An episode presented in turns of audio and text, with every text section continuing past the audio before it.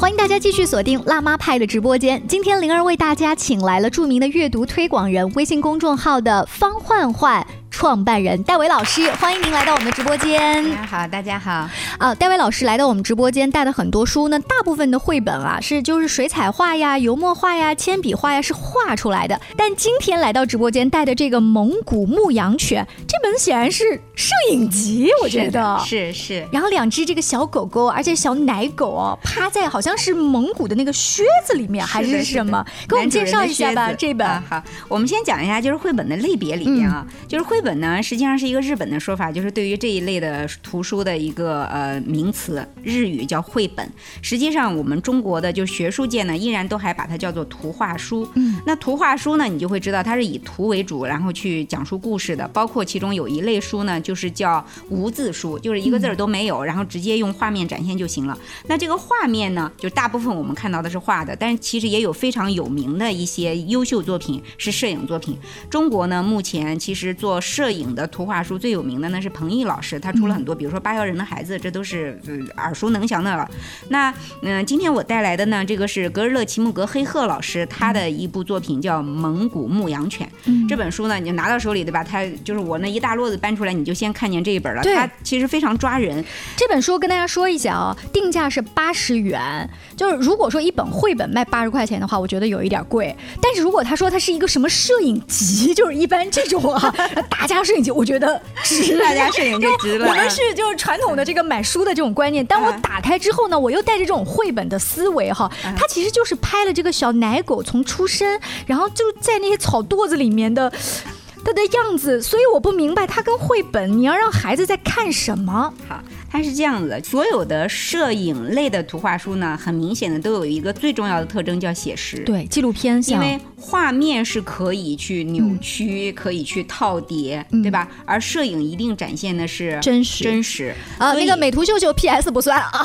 对，所以在中国的图书市场上，我们现在中国原创的绘本的这个里边最著名的，包括我刚才说彭毅老师的《八幺人的孩子》，你看啊，《八幺人的孩子》是去拍八幺人，嗯，就。是，它是一个在远方的，就是我不能抽象它了，它就是一个活着的一个呃海上的游牧民族。于是我就这样，然后彭英老师又拍过有一个呢，他是拍蒙古族的游牧民族，嗯，然后也是他的生活，我不能再抽象了，我就是想让孩子们看到，真实这个世界上还有这样的一个族群，他们的生活环境，他们长成这个样子，他的狗、他的牛、他的马、他的驴，然后他们的棚子、他们的小船就是这样的。那这个时候你就会知道写实类的。里边摄影的。作用，它跟绘画来比，其实是摄影是有它的优点的。嗯，还有一类呢，是我们在日本、韩国和中国的这个嗯图画书里边也是比较多的，就是自然科学类的。嗯，就是比如说小蜜蜂，嗯嗯，比如说蜂蜜是怎么产生的，他就用摄影呈现整个过程。哦，就特别，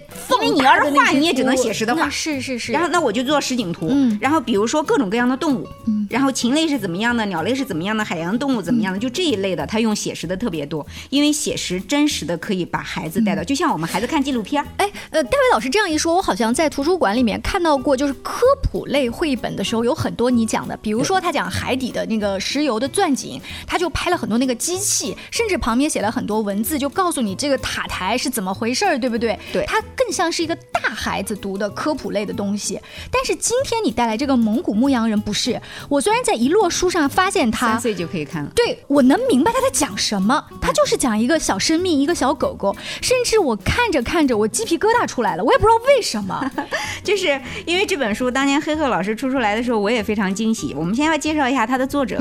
他的作者呢叫格日勒齐木格黑鹤啊，因为名字太长了，因为他是个蒙古族嘛，所以我们一般都叫他黑鹤。黑鹤呢是一个蒙古汉子，他是个中国人啊，他是中国非常优秀的儿童文学作家，他写的动物小说那绝对是不只是中国最好，他也叫世界。界上也是算一流的，因为他是一个在内蒙古大草原上长大的一个，现在算是年轻人吧，也算是新锐的一个一个作家。他自己呢一直都是在自然当中长大，然后他成年以后呢，嗯，写作也小有成就。所以他写的都是一些草原上的动物，像他就一直就是说，他是一个虽然他在写作上有很高的成就，但是呢，他并不热衷于城市喧嚣的生活，所以他一直都是尽可能的还留在草原上生活。所以他现在在内蒙古大草原上呢，最近的这差不多有十来年，它有一个猛犬基地。什么叫猛犬呢？因为对于呃蒙古族来讲，它是个游牧民族，它需要牧羊犬，对，要牧羊犬。牧羊犬一定是恶犬，是是，因为它必须跟狼，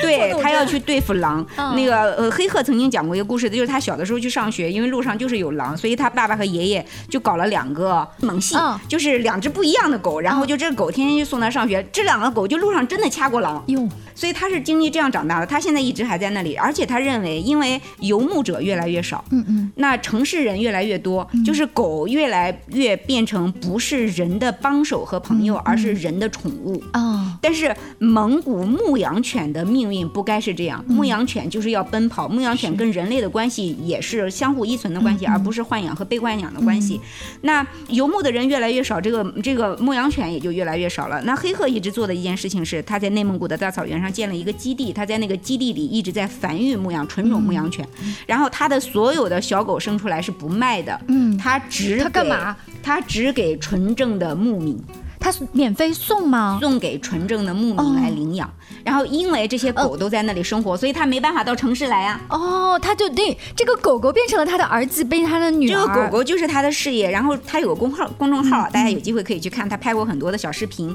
那这本我你刚说就是呃陪伴他的狗狗很长时间，在这个书的封底就有一个小狗狗的爪印，但那个狗狗的爪印呢，通过特殊的技术把它印的凹凸不平哈，它就像是我们家生了小宝宝，我要给它的小。脚印一个印，小手印个印个小金链子什么的，他把狗当做自己的孩子。就是你在这个这个书的封面封底啊，它不是有一个二维码？你扫这个二维码就可以看到，它当时因为那是一窝小狗，那个小狗因为是牧羊犬嘛，所以都毛茸茸的，那毛很长嘛，它要在冰天雪地里生活的，爪子间也有好多的毛。然后呢，他要选一个小狗，就是掌纹比较清楚的，然后得他把这个小狗从那边抱出来，然后抱到了他的那个蒙古包里边，然后拿出那个硬盒来，然后盖。盖一个不清楚，再盖一个，那小狗一直这样被他拽着，那个视频看着也非常的可爱。所以这本绘本呢，我个人感觉是这样子的，就是说。那黑鹤老师的文字能力非常的强，他热爱那个那块土地，他热爱这个民族，他特别愿意给所有的人去讲述他们民族生活的方式，他们民族的这些美。我们来举个例子，比如说三十六页，在草原上，牧羊犬不是商品，而是一种礼物，游牧人是相互馈赠的，所以他把狗狗赠送给有需要的牧民，那么牧民也会带来一些。哦，这这是送给他的礼物。其实人家人家呢，就是按我们的话来讲，其实人家是算是空着手来的，就是人家就骑个马来了，说我是一个牧民，我在哪里哪里，我想我想要从你这儿抱狗。但是牧民到牧民家去串门的话，他会随手就带手信，嗯，就是可能是一块茶砖啊，可能是自己的一刀肉啊，是不收人民币的。然后走的时候，他就一窝小狗拿出来，然后他就选了两只揣在袍子里带走。女主人在小狗的额头上抹上了一点黄油，给他们最美好的祝福，就是像要嫁女儿一样把她送走了嘛。所以就每一页看的我都想再看一遍。而且他那个装帧的设计是这样子的，就是一张大的照片，然后另外一页是整个白色的一些简单的文字，这个留白的功夫也是做的足足的。他也有通栏，讲到大草原的时候，比如大草原上有狗，大草原上那个狗狗在开始放。墓的时候，他就用通栏，嗯，因为黑客老师他写那个动物小说写的特别好，我经常去就赞扬他，就是说他是一个自然之子，所以你看，比如他拍摄的时候，他不是一个一米九的汉子，然后俯拍什么草原，俯拍小狗狗，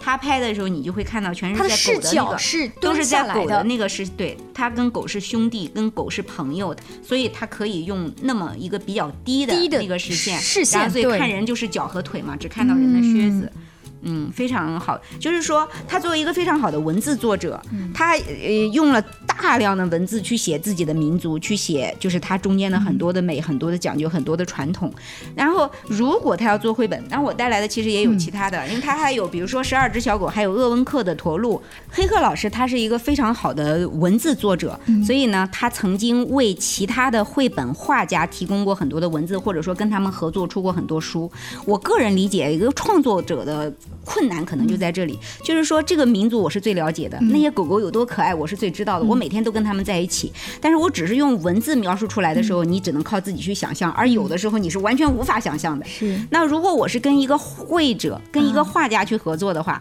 我又得跟他去沟通，我要让他也明白，然后让他画出来，然后再让你能想象，中